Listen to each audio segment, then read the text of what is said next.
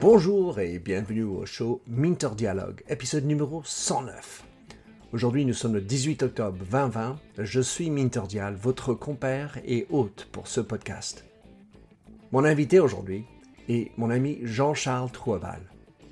Jean-Charles est l'ex-recordman du monde des relais, conférencier et directeur associé de Smart Sport. Dans cet entretien, nous discutons de son parcours remarquable, les éléments qui ont contribué au succès de Jean-Charles, comment créer une équipe surperformante, ainsi que ses discours et comment il exerce le métier de conférencier. Si ce podcast vous a plu, merci de prendre quelques instants pour laisser une revue sur iTunes. Plongeons alors dans cette nouvelle émission.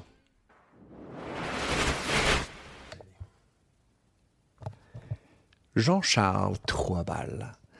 Je te connais depuis bien plus de dix ans, on s'est dit, on s'est, rencontrés en Turquie dans un, voyage familial, et depuis, j'ai envie de dire, c'est une grande amitié. Et euh, j'ai le plaisir de t'inviter sur mon podcast. Jean-Charles, avec ton parcours extraordinaire, comment est-ce que tu décris? D'abord, euh, Minter, merci euh, de m'inviter à ce, podcast. Je suis très honoré. Euh, effectivement, on a, je vais revenir un tout petit peu parce que ça peut être un bon point de départ. On s'est rencontrés il y a bien plus de 10 ans, puisqu'effectivement, ça fait presque, presque 15 ans, je crois, enfin 14 mm. ans, dans un endroit exceptionnel, en Cappadoce. Mm. Euh, dans un décor euh, surréaliste. Je, revois encore euh, ces images et ces photos qu'on a prises avec ces, couchers de soleil. C'est un des, un des, plus beaux endroits du monde. Je ne connais pas le monde entier, mais, mmh. mais celui-là, j'ai la chance de le visiter. Et c'est un souvenir extraordinaire. Et donc, ça me fait très plaisir d'être voilà, de venir partager ce, moment avec toi et, qu'on se soit retrouvés aussi parce qu'on s'est retrouvés quelques années plus tard. et, et, voilà. Et donc, ça me fait vraiment plaisir. alors, mon parcours. Bah, à l'époque où on s'est rencontrés, j'étais préparateur physique. Moi, j'ai commencé euh, enfin, ma carrière, on va dire, professionnelle. J'ai été athlète pendant une douzaine d'années, euh, en, sprint et en relais. Euh, c'est parce que bon, le 200 mètres et le 100 mètres, t'es pas mauvais Voilà, exactement. Le, 100 mètres, le 200 mètres et le relais. Et le relais, c'est important parce qu'effectivement, c'est une discipline collective. C'est la seule discipline collective en athlétisme. ce qui expliquera aussi plus tard la suite de mon parcours. Mm. moi, j'ai toujours été très très sport très collectif. Euh, mon, métier de base, c'est prof, prof d'éducation physique. Mmh. Je me suis formé aussi en passant un, un, master en, administration d'entreprise. Euh, parce que je ne me voyais pas rester que dans, dans, dans, dans, le milieu du sport. Donc je voulais mmh. aussi élargir un petit peu et c'est ce qui explique pourquoi aujourd'hui je suis entre voilà, le sport, euh, le monde du sport, le monde de l'entreprise et ça me va bien. J'aime bien être dans plusieurs mondes en même temps parce que j'aime pas être, être réduit à juste un seul univers en fait. Mhm. Voilà, pour moi le monde il est riche, il est, il est, il est, il y a, plein de diversité et j'aime bien aussi euh, comprendre euh, ce que l'autre pense, ce que l'autre ressent, ce que l'autre vit et donc changer d'univers, changer de monde comme ça. Donc j'ai été dans le monde du sport du haut niveau pendant une douzaine d'années avec euh, des, la réussite surtout nationale sur le plan individuel. J'ai été une dizaine de fois champion de France sur 100 et 200 mètres. Mais la réussite au plus haut niveau, au niveau international, je l'ai connue vraiment avec l'équipe et avec le relais, avec en point d'orgue le, record du monde qu'on a battu en 90. Alors ce qui était assez surprenant parce qu'on n'était pas du tout les meilleurs individuellement, mais, mais collectivement, on a, on, a, on a su créer cette dynamique, justement, cette énergie, cet élan qui nous a permis de battre ce record du monde que, à l'époque, les, les Américains détenaient depuis, depuis quasiment toujours, je, je dirais. voilà, voilà, à l'époque de Carl Lewis, notamment, mais ils avaient aussi le record de du monde du 100 mètres. Euh, ils, avaient tous les records en fait, et ils dominaient largement le, à cette époque le sprint mondial. Les Jamaïcains n'étaient pas encore là. Ils sont mhm. venus, ils sont venus plus tard. Et, donc, on a battu ce record du monde et qui est resté. Euh, assez, qui a eu un gros impact en France, je crois, parce qu'on a été une des premières équipes euh, à gagner au niveau international en fait. Mmh. Avoir une représentation euh, française au plus haut niveau international. Et je mmh. pense que ça a marqué beaucoup de gens qui ont vécu cette période-là. Avant nous, il y avait eu l'équipe de France euh, de foot en 1984, mmh. qui avait été championne d'Europe avec Platini. Mais finalement, c'était encore dans les années 90 l'époque où on disait ouais les Français bah, souvent ils arrivent en finale, mais puis ils gagnent pas. Ou alors euh, euh, les équipes françaises collectivement, il n'y en avait pas. Depuis, on a eu la chance d'avoir évidemment les footballeurs, on a eu la chance d'avoir les handballeurs qui ont, écrasé leur, leur, discipline pendant plusieurs années, euh, les basketteurs aussi. Enfin, un certain nombre d'équipes de sport collectif derrière ont pu prendre le relais, je dirais. Mais nous, on a et le rugby et le rugby à moins à moindre niveau. Ça a été plus difficile parce qu'on n'a jamais été champion du monde au rugby. Hein. On a toujours un petit peu de mal, mais on a gagné quelques grands chelems quand même. Mais en tout cas, c'est vrai que ces dernières années, le sport collectif français a, a su relever la tête. Mais on a fait partie des équipes qui ont été euh, précurseurs en la matière, en tout cas. Mmh. Voilà, qui, qui, ont quelque part euh, fait prendre conscience au pays qu'on pouvait gagner à l'international aussi. En tout cas, c'est ce qui m'est renvoyé aujourd'hui. Aujourd'hui, il y a beaucoup de gens qui viennent me dire, ils me voient vraiment, ça m'a marqué, ça a marqué mon enfance mmh. pour, les, pour ceux qui l'ont vécu enfant. Ça a été une des images très fortes, je pense, parce que en plus, c'était complètement inattendu à l'époque. Mmh. C'est-à-dire que euh, on ne nous attendait pas à ce, niveau-là. Et battre le record du monde, Carl Lewis en face quand même, hein, c'était pas rien. Carl mm-hmm. Lewis, c'est euh, neuf médailles d'or olympiques, c'est probablement le, plus grand athlète. Euh, voilà.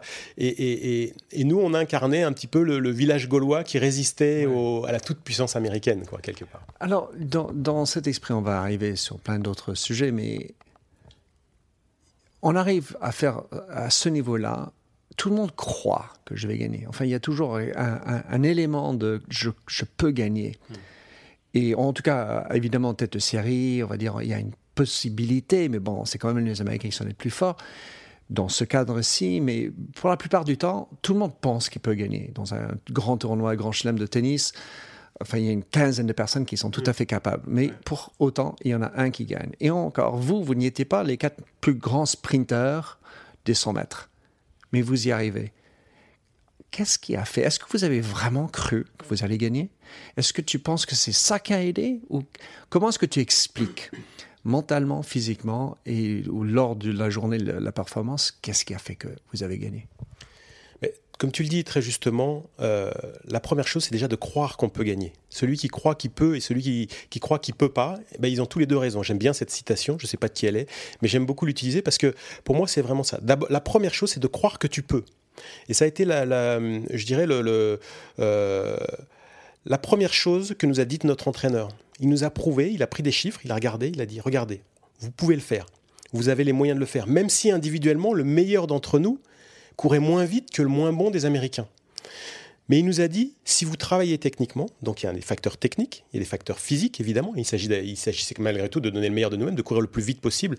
Le facteur déterminant, le jour de la course, c'est l'aspect, ce qu'on appelle l'aspect mental. Mais en fait, quand on dit mental, c'est pas le mental. Le mental, c'est de dire, on peut gagner, on se fixe un objectif, mmh. on peut gagner, on peut le faire. Ça, c'est le mental. Mais c'est pas ça qui pêche. Et trop souvent, on dit on fait de la préparation mentale. Moi, je ne fais pas de la préparation mentale, je fais de l'optimisation de la performance sur tous les plans, mais particulièrement sur le plan émotionnel.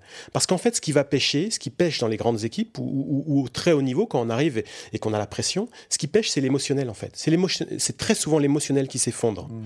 C'est-à-dire qu'à un moment, on est déterminé, on, veut y aller. Parce que mmh. si jamais on n'a pas ça, de toute façon, on ne fait pas du sport de haut niveau. Mmh. Donc on, a cette détermination, on a cette envie, on a cette, cette énergie.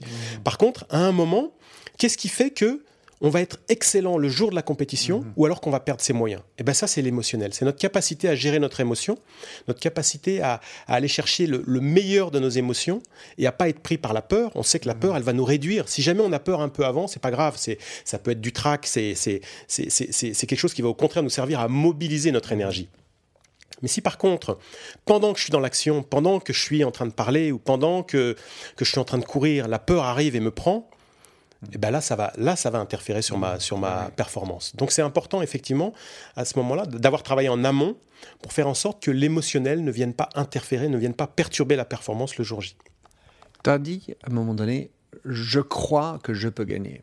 Et, enfin, parce qu'en fait, c'est un travail individuel à ce niveau-là. En revanche, tu as trois autres coéquipiers.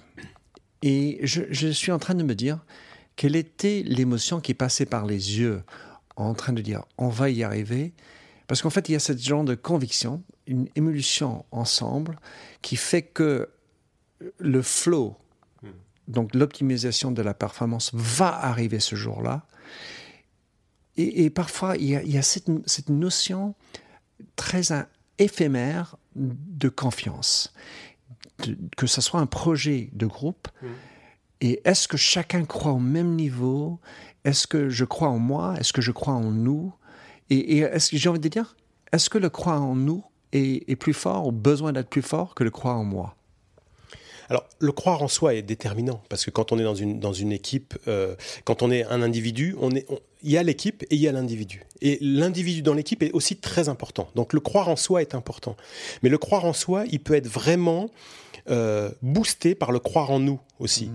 Et c'est ce qui s'est passé pour moi, en fait. Mmh. En fait, j'ai jamais couru aussi vite que dans le relais. J'étais un bon coureur de niveau national. Mhm. Au niveau international, j'ai terminé deuxième au championnat d'Europe, j'étais finaliste au championnat du monde, mais je suis jamais monté sur les plus hautes marches. Par mhm. contre, dans le relais, j'étais considéré comme le meilleur relayeur du monde dans mon parcours. Mhm. C'est-à-dire que dans mon parcours, personne pouvait courir plus vite que moi.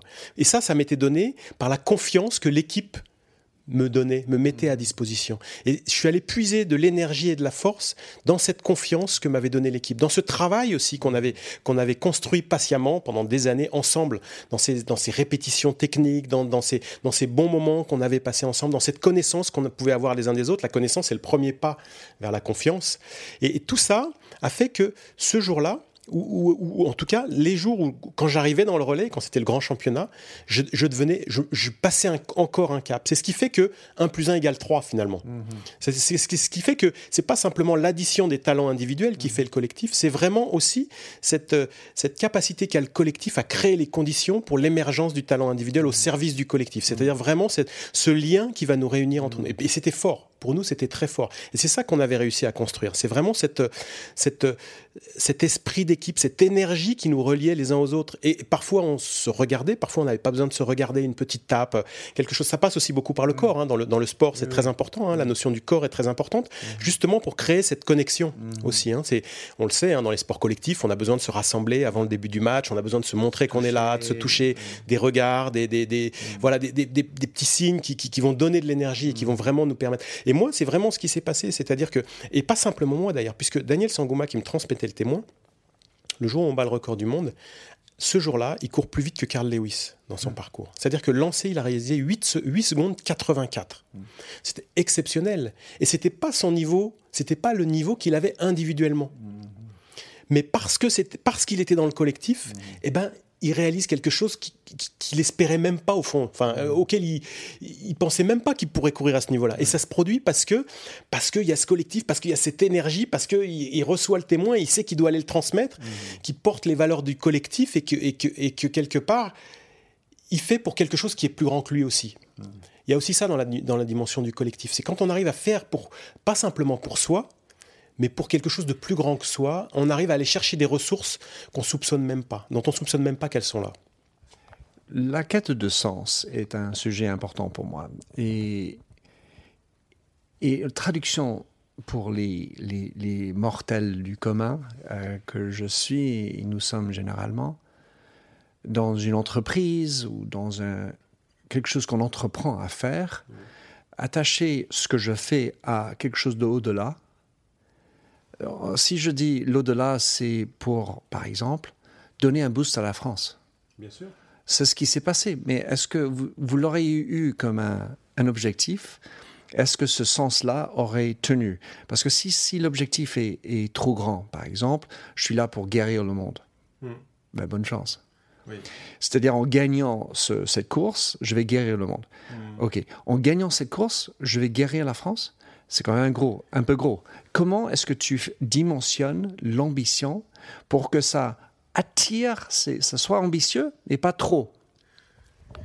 Pour moi, déjà, il y a deux choses. Il y a, l'objectif, l'objectif qui peut être ambitieux, et l'objectif, c'est, voilà, notre objectif en l'occurrence, c'est gagner la course. Un objectif, c'est quelque chose qu'on atteint ou qu'on n'atteint pas. Et au-delà de l'objectif, pour moi, il y a un rêve, il y a quelque chose, il y a une ambition, il y a, il y a quelque chose qui doit, qui doit transporter le collectif, au service duquel tout le monde accepte de se mettre. Mhm. Et notre ambition, effectivement, on ne parlait pas à ce moment-là, on ne disait pas on va sauver la France, il ne s'agissait pas de sauver la France.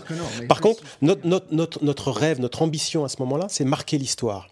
Et moi, j'ai remarqué quelque chose, c'est que hmm. les sportifs qui ont euh, cette ambition. Euh, j'ai revu, j'ai réentendu cette phrase il y a peu de temps, enfin il y a, quelques années, de, la bouche de Usain Bolt. Mais très souvent, les grands champions, euh, je pense à des, des Federer, des Nadal, etc., ils sont dans cet esprit-là. Mmh. Inversement, on a des champions qui vont et qui gagnent une fois. Mmh. Pourquoi? Parce que l'objectif, c'est pas de marquer l'histoire, l'objectif, c'est gagner un tournoi du Grand Chelem, par exemple. Et ces gens-là, ils vont gagner un tournoi. Mmh Parce que pour pouvoir en gagner un autre, il faudrait qu'ils retendent l'élastique, qu'ils redisent bon, bah alors maintenant le, suivant, bah, je vais essayer d'en gagner un deuxième. Et c'est pas comme ça que ça se passe. Les gens qui ont des grandes carrières, qui, qui, réalisent des grandes choses au niveau international, que ce soit dans une, dans une équipe ou dans une. Il y a des grandes aspirations derrière. Pour entraîner collectivement une équipe ou un groupe, une entreprise ou un pays, il faut avoir une, grande ambition. Il faut, je crois qu'on a tous besoin de rêver en fait. C'est en, nous, en chacun d'entre nous. On a, on a, besoin de se reconnecter à cette dimension du rêve. C'est peut-être d'ailleurs ce que fait le sportif quand il gagne quelque part. Quelque part, le sportif, il, permet à chaque personne qui le regarde, et moi je suis un grand fan, hein, je regarde le sport à la télé, j'adore ça, etc. Et, je suis, et, moi, ce que, ce que, ça me fait rêver en fait le sport. Parce que ça me dit, mais en fait, cet objectif qui paraît inaccessible, en fait, c'est possible.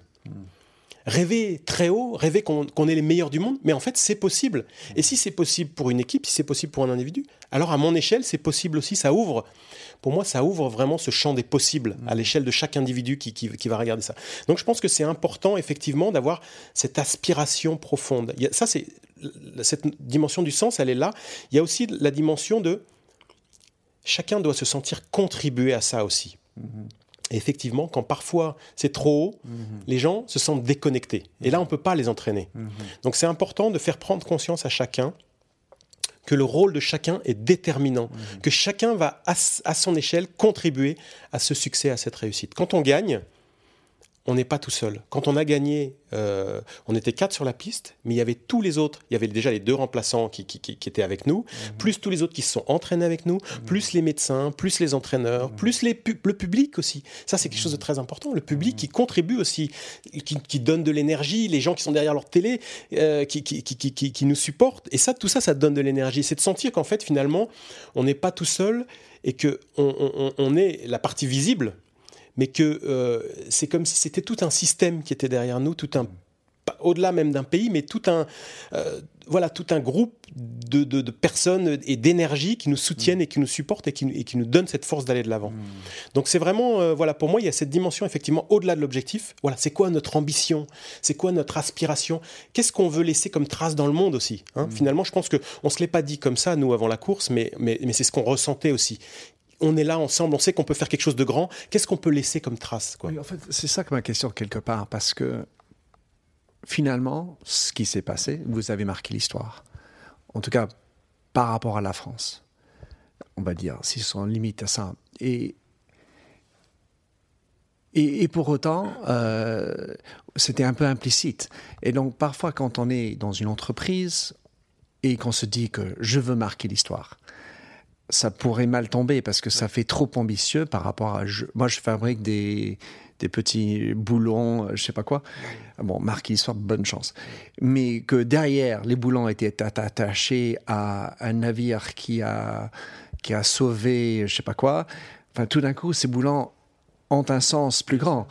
Et, c'est juste où on, arrive à placer ce niveau de rêve car en fait, ce qui s'est passé après, on peut réécrire l'histoire pour dire que nous avons marqué l'histoire.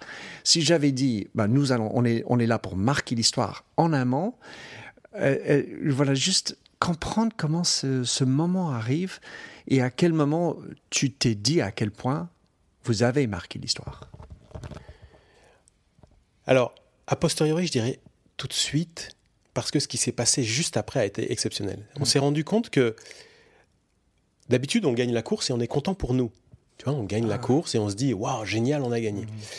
Et là, on a senti qu'il se passait quelque chose d'assez incroyable. D'abord, euh, euh, tu vois, et, rien que d'en parler, tu vois, ça me fait, ça me fait remonter de l'émotion. C'est incroyable mmh. euh, parce que quand j'y repense, on a vécu un truc extraordinaire. Ce jour-là, le stade entier a vécu en communion avec nous. C'est-à-dire que les gens étaient debout, ils ont applaudi pendant une demi-heure. Mais je dis une demi-heure. Mmh. J'avais jamais vu ça dans un stade d'athlétisme. Mmh. Jamais. Mmh. Je l'ai revu quelques années plus tard au championnat du monde à Paris, mm. quand les, au Stade de France, euh, avec euh, des, le public tout entier qui chantait la Marseillaise avant le départ des courses, et notamment des relais. C'était mm. impressionnant, quoi. C'était, ça me donnait la chair de poule, quoi. Mm. Et ben, c'est ce qui s'est produit ce jour-là. J'avais jamais vu ça dans un stade d'athlète. En général, euh, moi, j'ai été aussi préparateur physique dans le foot. à Marseille et puis en Turquie, justement, à l'occasion, quand on s'était rencontrés euh, à Istanbul. Euh, donc les stades de foot, on connaît, il y a une ferveur, il y a une énergie incroyable. Mm. Mais en athlète, c'est plutôt un peu polissé. En athlétisme, c'est généralement plus individuel. Voilà, il n'y a, pas cette communion du public. Là, c'était impressionnant parce que on était en, ex-Yougoslavie, dans ce qui allait devenir la Croatie. Mm-hmm. Donc il y avait aussi un sentiment nationaliste très fort à, cette époque-là. Il y avait des gens armés euh, dans, dans, le stade, autour. On sentait qu'il se passait quelque chose, quoi. Mm. Et c'est incroyable. Alors, c'était peut-être lié aussi au fait que quelques temps avant, il y a une sauteuse en hauteur euh, croate qui a gagné aussi. Donc, ça a ah commencé à créer une effervescence dans le stade. Il y a un coureur de 1500 qui a gagné aussi. Mais quand on a battu le record du monde, on a senti une espèce de d'énergie dans tout le stade. quoi. C'était mm. vraiment impressionnant. Donc ça, ça a été le, tout de suite, on, voilà, on a senti que ça dépassait notre propre équipe, tout de suite. Et la France, donc du coup, parce qu'en fait, parce que si les Croates, enfin, et tout le, tout le reste du public était derrière toi, mm. c'est qu'ils ont vu en vous quelque part, j'ai envie de dire, the underdogs ceux qui ne devraient pas, mais qui sont arrivés. C'est ça. Oui, il y, a eu vraiment ça. C'était les petits qui arrivaient et qui, renversaient un peu tout le monde. Quoi. La, hiérarchie, les pronostics, euh, voilà, les Anglais, a priori, étaient meilleurs que nous. Ils devaient nous battre aussi, hein, puisqu'ils nous avaient battus sur, sur 100 mètres et sur 200 mètres à ces championnats. Et puis, euh, encore moins le record du monde. D'ailleurs, ça a été annoncé d'une manière incroyable. Euh, les commentateurs annoncent record de France, record d'Europe et enfin, record du monde, quoi. Ça a été.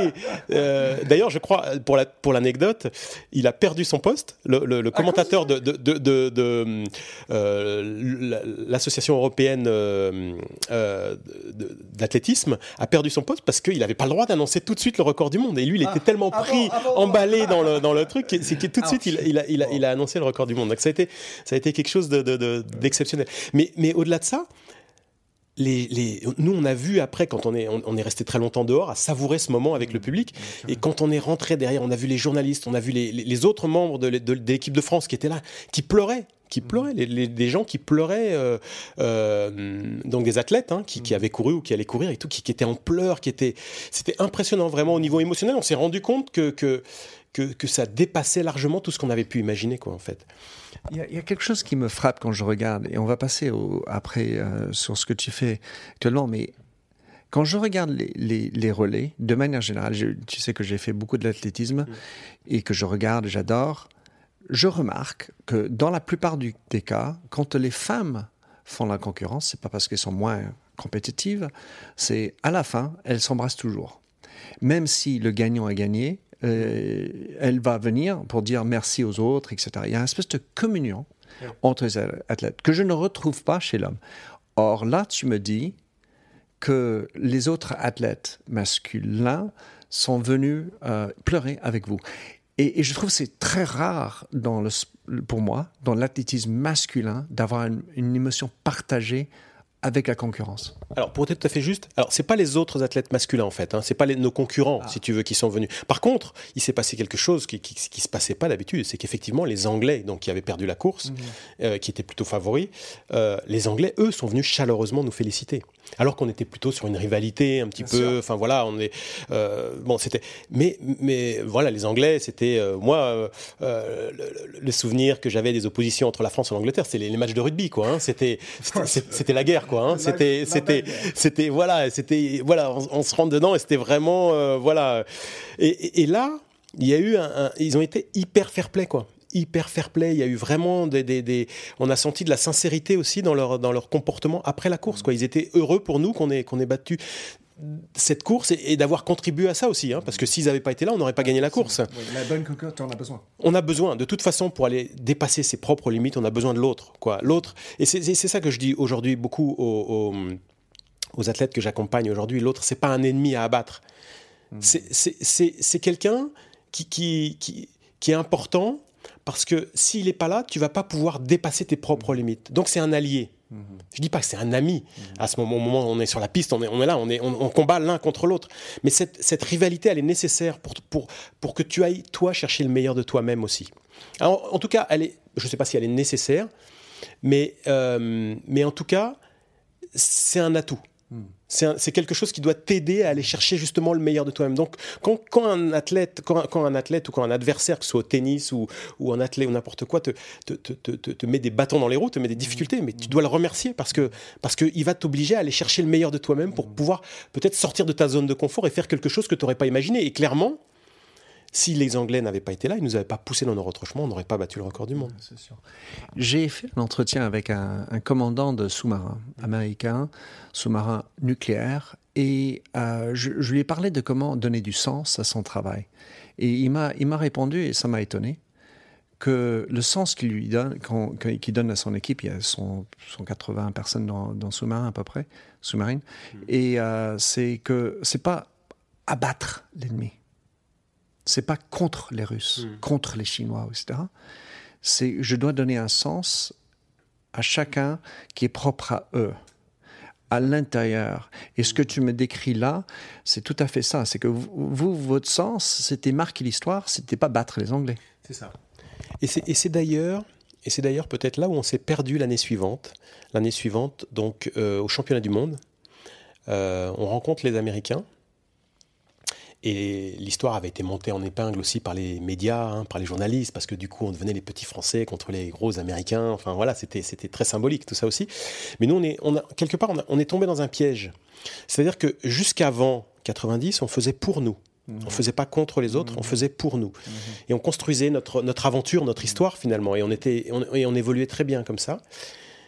Et l'année suivante, on a commencé, alors on a, on a perdu donc en finale des championnats du monde contre les Américains, on a terminé deuxième, on réalisait un bon temps malgré tout, mais on a été nettement battu. Et pour moi, une de nos erreurs pendant les mois qui ont précédé, mmh. ça a été de se focaliser sur les Américains et de se focaliser contre les Américains. Mmh. Au lieu de faire pour nous, on faisait contre les autres. Mmh. Et c'est plus la même énergie en fait.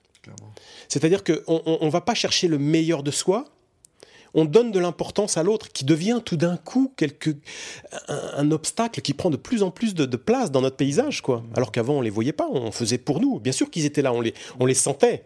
On sentait, parce que forcément, on est, on est des compétiteurs, on est en compétition, etc. Mais ils étaient pas, ils occupaient pas tout notre espace. Or là, on les a fait rentrer dans notre tête quelque part. Mmh. Et on a fait leur jeu. Et ça, je pense que c'est quelque chose d'important. L'autre, il est là pour nous aider à révéler le meilleur de nous-mêmes. Mm. Mais l'important, c'est ce que nous, on fait pour pouvoir changer. C'est ce qu'on va faire, nous, aujourd'hui et chaque jour, pour pouvoir transformer le futur, enfin, pour pouvoir changer le futur et, et, gagner la course, quoi, et gagner les courses à venir. Et pour nous, ça a été le début d'une période où on a été moins bien. Mm.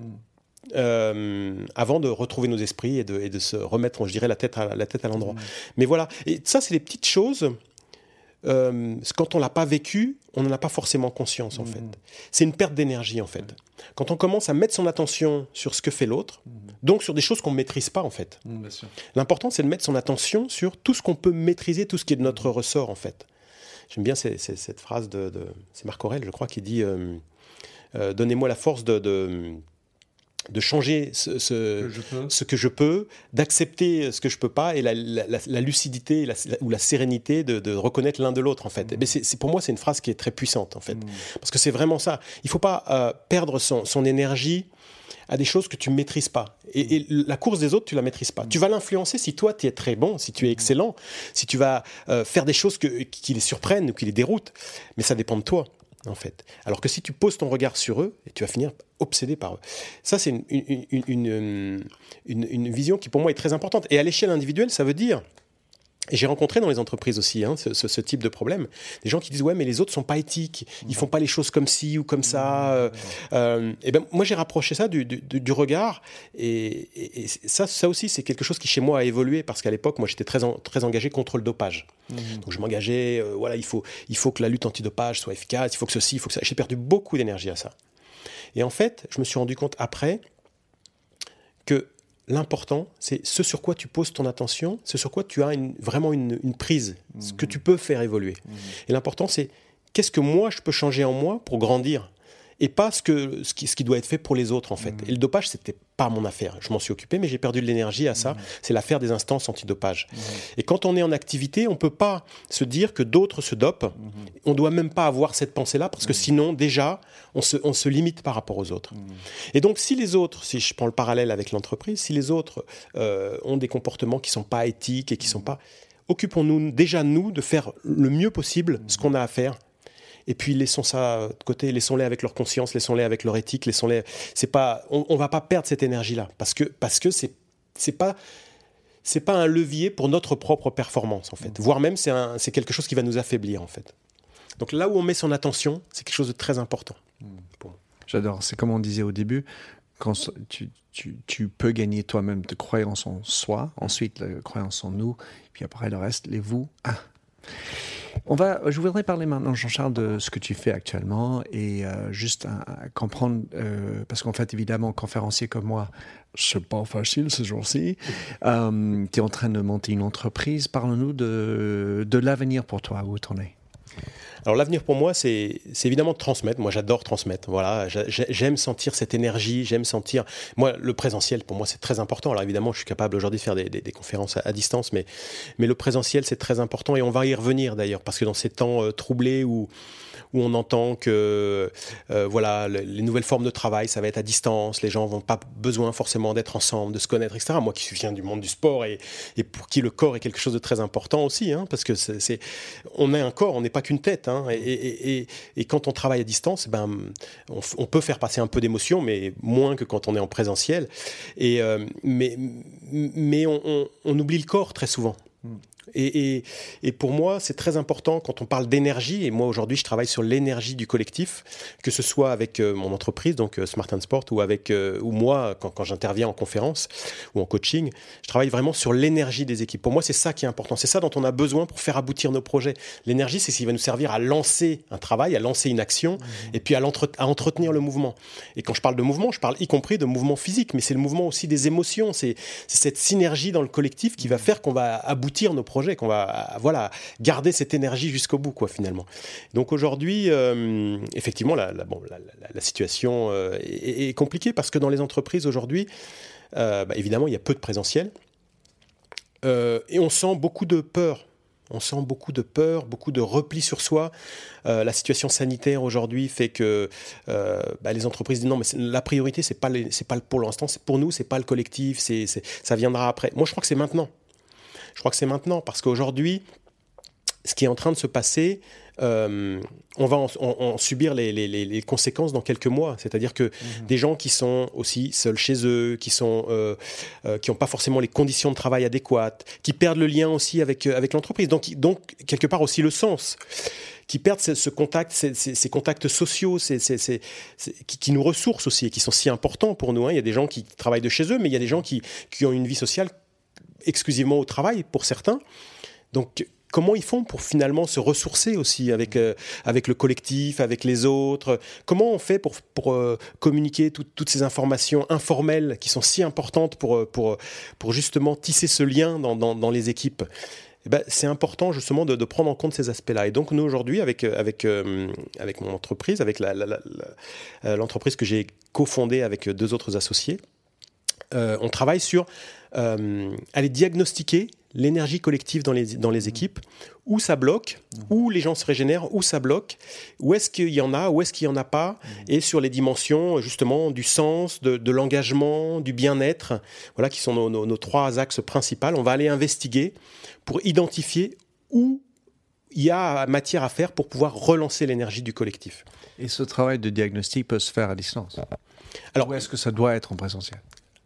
Alors, tout, est, tout est possible. Quand on travaille avec des groupes, on, préfère être en présentiel, donc on organise, euh, voilà, dans le respect des gestes sanitaires. Hein, c'est la grande phrase aujourd'hui. Hein, dans le respect des gestes sanitaires, bien sûr, mais c'est important aujourd'hui, hein, et d'autant plus que il faut respecter aussi les, les, les, euh, peurs aussi de chacun, et puis euh, les limites, les limites de chacun. Donc, on, essaie d'être très attentif à ça. Mais on va créer des, des ateliers parce que nous, on travaille beaucoup en, organisant de, de, des ateliers qualitatifs, en fait, où on va venir euh, questionner les gens sur euh, comment ils vivent les choses, comment ils les ressentent, c'est quoi leur émotion, c'est quoi leur... On va parler d'émotion, on va parler de, de, ressenti, de sensation, de... pour aller identifier tous ces points qui viennent bloquer dans le processus de libre circulation de l'énergie dans le collectif. Donc, euh, donc on crée des ateliers comme ça, mais la première phase, c'est vraiment cette, euh, cette phase de, diagnostic. Alors on va aussi utiliser les, indicateurs qui existent, hein, d'absentéisme, de, euh, voilà tous les indicateurs qu'on connaît aujourd'hui dans, dans, les entreprises. Et on va à partir de ça dresser une cartographie de l'entreprise mmh. pour pouvoir aller travailler ensuite et faire des recommandations sur les zones où on doit travailler pour pouvoir relancer ce collectif. Et aujourd'hui, c'est aujourd'hui. Pour moi, c'est aujourd'hui parce que parce que dans, certaines équipes, il y a une vraie souffrance aujourd'hui, liée à la crise sanitaire, mais pas que, hein, liée à l'incertitude. Euh, est-ce qu'on va être gardé Est-ce qu'on va pas être gardé euh, Est-ce qu'on va avoir Est-ce que le marché va pas s'effondrer, etc. On sent qu'il y, a beaucoup de choses qui, pèsent aujourd'hui sur les entreprises. Et donc, euh, dans, cette période où il s'agit d'être concurrentiel, hein, de, développer cette agilité aussi hein, pour pouvoir s'adapter à, à ce qui va se produire par la suite, c'est particulièrement important de prendre conscience que c'est cette qualité d'énergie justement et cette qualité de donc y compris la communication, la confiance, etc. Hein, dans les équipes. C'est ça qui permettra justement cette agilité, cette capacité qu'auront les entreprises à faire face ou non à la crise qu'on est en train de traverser aujourd'hui. Je, ne peux que être d'accord. Donc ce que je comprends, Jean-Charles, c'est qu'il y a une latence par rapport à, à ce qui va se passer. C'est-à-dire que Aujourd'hui, on est plutôt dans le genre, ben, je peux, je vais arriver, bon courage, et je pense que je vais réussir, mais en fait, on, ne fait pas le vrai travail sur ce qui est en train de se passer, sur une vraie prise de conscience des, difficultés et, de l'effet dommageable de la peur. Donc ma question, c'est comment est-ce qu'on peut confronter cette peur? Comment est-ce qu'on peut le retourner euh, pour certains, ça a l'air extrêmement réel, alors qu'on parle d'un truc invisible, et puis après on peut avoir un point de vue factuel de, euh, ce virus différent. Mais comment est-ce qu'on peut, comment est-ce que tu peux, et votre équipe, amener les gens à confronter cette peur pour retrouver cette énergie pour l'avenir? Bah, Déjà, la première chose, c'est que la l'émotion dans l'entreprise, dans certaines entreprises, hein, pas dans toutes les, entreprises, on ne va pas parler de l'entreprise, mais dans certaines entreprises, l'émotion, c'est quelque chose qu'on ne connaît pas. On ne maîtrise pas, on a peur de ça. Donc on a peur d'avoir peur quelque part, on a peur de l'émotion. Mmh. Donc on préfère ne pas en parler pour nous, la première chose, c'est déjà de pouvoir exprimer ce qu'on ressent, exprimer que bah, je suis inconfortable dans la situation euh, qui est là, ou ce mode de travail à distance, euh, euh, c'est pas confortable pour moi. Il faut que les gens puissent s'exprimer. Ça, c'est la première chose. Pouvoir dire les choses. Mmh. Prendre conscience qu'il y a un problème, c'est déjà commencer à le résoudre. Donc, c'est faire émerger le fait qu'il peut y avoir des problèmes et que ça peut poser, ce qui est en train de se produire aujourd'hui, peut poser des problèmes à certaines personnes. La pire des choses, ce serait de dire, ben non, il se passe rien. Non, non, euh, on, va continuer. C'est ce que disait. On, est velléitaire. On, va surmonter la crise. On y va. Euh, euh, bah oui, certains peut-être vont pouvoir adhérer à ce discours-là, et puis d'autres, on va les perdre complètement. On, risque de perdre la moitié des effectifs comme ça. Donc, donc c'est important effectivement de, prendre en compte la réalité de chacun. Il y a des gens qui sont prêts à repartir, et tant mieux, tant mieux, parce qu'ils vont être moteurs aussi pour pour, pour, tout le monde. Et puis il y a des gens qui ont peur, il y a des gens qui, qui ont besoin d'être de, rassurés. Donc il faut pouvoir, il faut pouvoir entendre ce qu'ils ont à dire. Il faut pouvoir les prendre en compte. Il faut pouvoir leur demander aussi de, quoi ils ont besoin pour pouvoir aller de l'avant. Parce qu'il ne s'agit pas de s'arrêter. Il s'agit d'aller de l'avant. Il s'agit de effectivement prendre conscience que euh, il faut être capable de développer cette agilité, être capable de développer cette capacité de résilience. Hein, si on a subi un choc important, ce qui a été le cas pour certains, développer cette capacité de résilience parce qu'on n'a pas le choix. Sinon on va disparaître, on va mourir. Hein. Donc euh, que ce soit les entreprises ou les gens. Donc on, a besoin d'aller chercher ces, énergies là. Donc la première chose c'est déjà déjà déjà de d'écouter d'entendre euh, les messages de, de, ces gens-là. Donc ça, c'est ce qu'on fait nous hein, dans, les, dans, les, ateliers aussi. Euh, entendre ces, ces, ces, ces, personnes qui parfois sont pas audibles dans les entreprises, mhm. qui ne sont pas écoutées. Donc euh, voilà. Mais en même temps, nous, on vient pas pour, pour donner des solutions directement. Moi, après, c'est un travail que je peux faire individuellement. Hein. C'est-à-dire que après, c'est collectivement de quoi vous avez besoin collectivement pour pouvoir faire face à ce qui est en train de se produire. une ambition, un rêve. Voilà, retrouver du sens, retrouver du collectif, retrouver un cap, mhm. parce que, parce que euh, dans ces périodes d'incertitude, souvent on perd, on perd l'essentiel aussi. Hein. donc euh, l'essentiel, le ciel, c'est-à-dire c'est ce qui mhm. nous guide, hein. voilà ce qui va nous emmener. C'est quoi notre essentiel, quoi hein? C'est quoi notre cap? Retrouver, réaffirmer nos valeurs aussi, tu vois, pouvoir réancrer ce qui est important pour nous. Et, et, et, et dans ces périodes-là, c'est aussi montrer qu'on fait attention, on prend soin des gens, on prend soin des collaborateurs. Et on a besoin, dans ces périodes difficiles, vous êtes en famille, vous avez un coup dur, etc., les enfants, ils ont besoin qu'on prenne soin d'eux. Mmh. Je pense que les collaborateurs, dans, ces moments euh, d'incertitude, ils ont besoin de sentir que l'entreprise prend soin d'eux aussi que, leur réalité est prise en compte. Ça, c'est quelque chose d'important. Mais pas juste en mettant un baby-foot dans un coin et en disant, voilà, euh, vous savez, on vous a mis un jeu, maintenant vous êtes, vous êtes content, vous êtes tranquille. Non, c'est vraiment de quoi vous avez besoin aujourd'hui. Donc, on n'a pas une approche pareille pour toutes les entreprises. On va vraiment écouter en mmh. fonction des, des, conditions, des, des, différentes conditions, des, des différents milieux dans, dans, lesquels on va, on va aller pour, pour écouter ce que, ce que, les gens ont à nous dire, ce que les entreprises vivent, et puis prendre en compte aussi bien euh, voilà, la, dimension de l'engagement, le plaisir, la motivation, elle est quoi? C'est comment aujourd'hui pour vous? Le cap, le sens, euh, euh, à quoi vous avez le sentiment de contribuer aujourd'hui? Qu'est-ce qui, voilà, qu'est-ce, qu'est-ce que vous avez perdu, mais qu'est-ce que vous avez gagné? Et, et vers quoi vous allez vous projeter? Et puis, le collectif, voilà, c'est quoi les conditions pour pouvoir travailler dans les meilleures conditions possibles pour vous? De quoi vous avez besoin aujourd'hui? Cette phrase, elle est importante. C'est la phrase que tous les managers devraient poser à leurs collaborateurs, mais de quoi vous avez besoin pour faire le mieux possible votre travail? Ce mmh. C'est pas de quoi vous avez besoin pour jouer. Parfois, on confond un petit peu le bien-être au travail avec euh, euh, l'amusement. On n'est pas là pour jouer. Quand on est sportif de haut niveau, on, est là pour gagner, mais on a besoin d'un certain nombre de choses pour pouvoir aller euh, chercher le meilleur de nous-mêmes. On a besoin de récupération, on a besoin d'avoir une bonne récupération, on a besoin d'avoir une bonne ambiance entre nous, on a besoin euh, d'avoir des objectifs clairs, on a besoin d'avoir euh, une communication efficace et fluide, on a besoin de, se dire les choses, d'être clair, d'être authentique, d'être clair. De, voilà, ça c'est nos valeurs aussi, hein. c'est ce que c'est ce qu'on on, incarne aussi et c'est ce qu'on ce qu'on partage avec avec les entreprises. Donc c'est vrai qu'on on, va plus spontanément travailler avec des entreprises qui partagent déjà ces valeurs-là, mmh qui ont déjà cette conscience que c'est le collectif qui permettra de surmonter la crise. C'est la cohésion et, l'esprit d'équipe et, la connivence, je dirais, entre les gens et la capacité de communiquer juste et clair qui, nous permettra de, avec un cap euh, évidemment aussi lui-même clair, qui nous permettra de surmonter ces moments difficiles. Quoi. Ben Jean-Charles, j'entends ton énergie. Euh, j'adore l'idée d'insérer l'émotion en entreprise. Je pense que c'est essentiel. Et tu as dit euh, voilà, des choses comme il faut rechercher l'énergie, permettre l'émotion, redonner du sens et j'adorerais, pour terminer, l'essence ciel. J'adore ça. Jean-Charles, comment est-ce que quelqu'un pourrait te, te, suivre, contacter, prendre euh, contact avec euh, ton entreprise pour avoir plus d'énergie et de sens dans leur entreprise Alors, je te remercie de me poser cette question, Minter. Euh, donc, ben, moi, je suis joignable. Enfin, je suis. mon site, c'est jeancharles3bal.fr, tout attaché. Euh, et donc là, vous aurez mes coordonnées euh, sur le site. Et, ma société s'appelle Smart and Sport. Donc Smart, petit n, sport, tout attaché, .fr.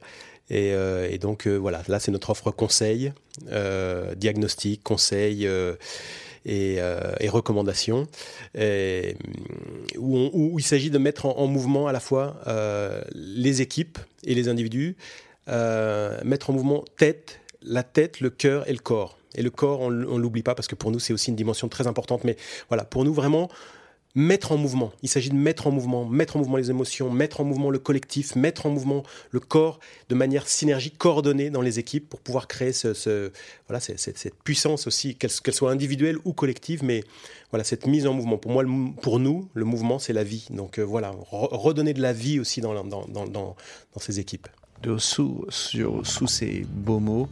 Merci Jean-Charles. Je mettrai tous les liens dans les show notes pour que ça soit facile à taper et cliquer pour te retrouver, soit ton site perso, soit l'équipe. Euh, voilà, merci beaucoup Jean-Charles. Merci Minter, merci beaucoup à toi. Merci de nous avoir écoutés sur Minter Dialogue en français. Vous trouverez tous les liens et références cités lors de cet entretien sur mon site minterdial.fr. Pour vous inspirer, Je vous laisse avec une chanson que j'ai écrite dans ma jeunesse, A Convinced Man.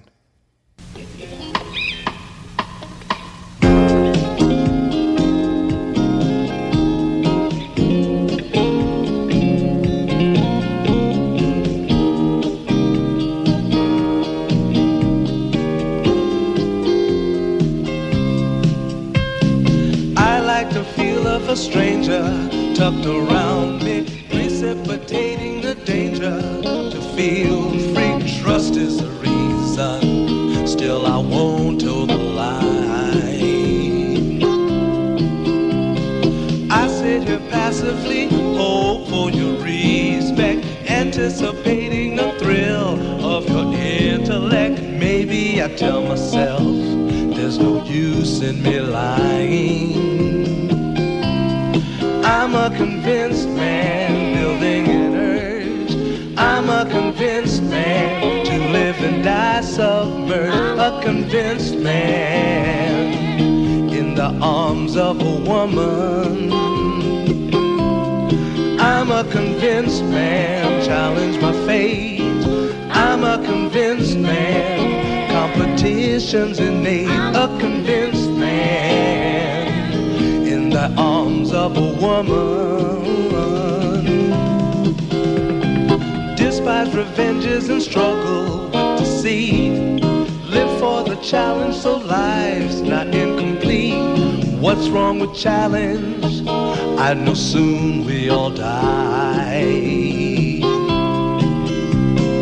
I like the feel of a stranger tucked around me, precipitating the danger to feel free. Trust in my reason and let me show you why.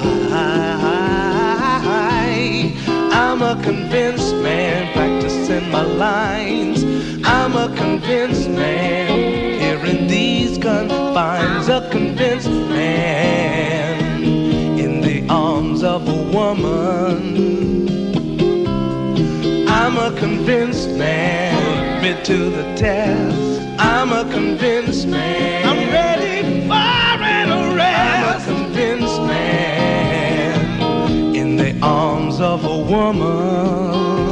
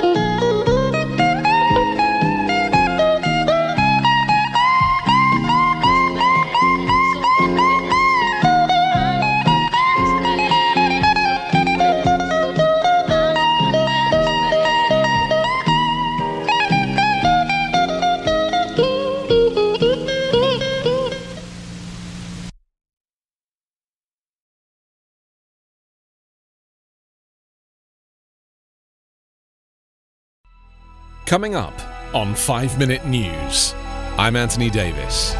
You might think it's partisan because maybe it's critical of one side or the other, but it's not. It's just the truth. And I think that's also something that's kind of unusual for Americans listening to the radio or to podcasts because The news landscape in the States has been so partisan for so many decades, so 5 Minute News is verified, truthful, independent, unbiased, and essential world news daily.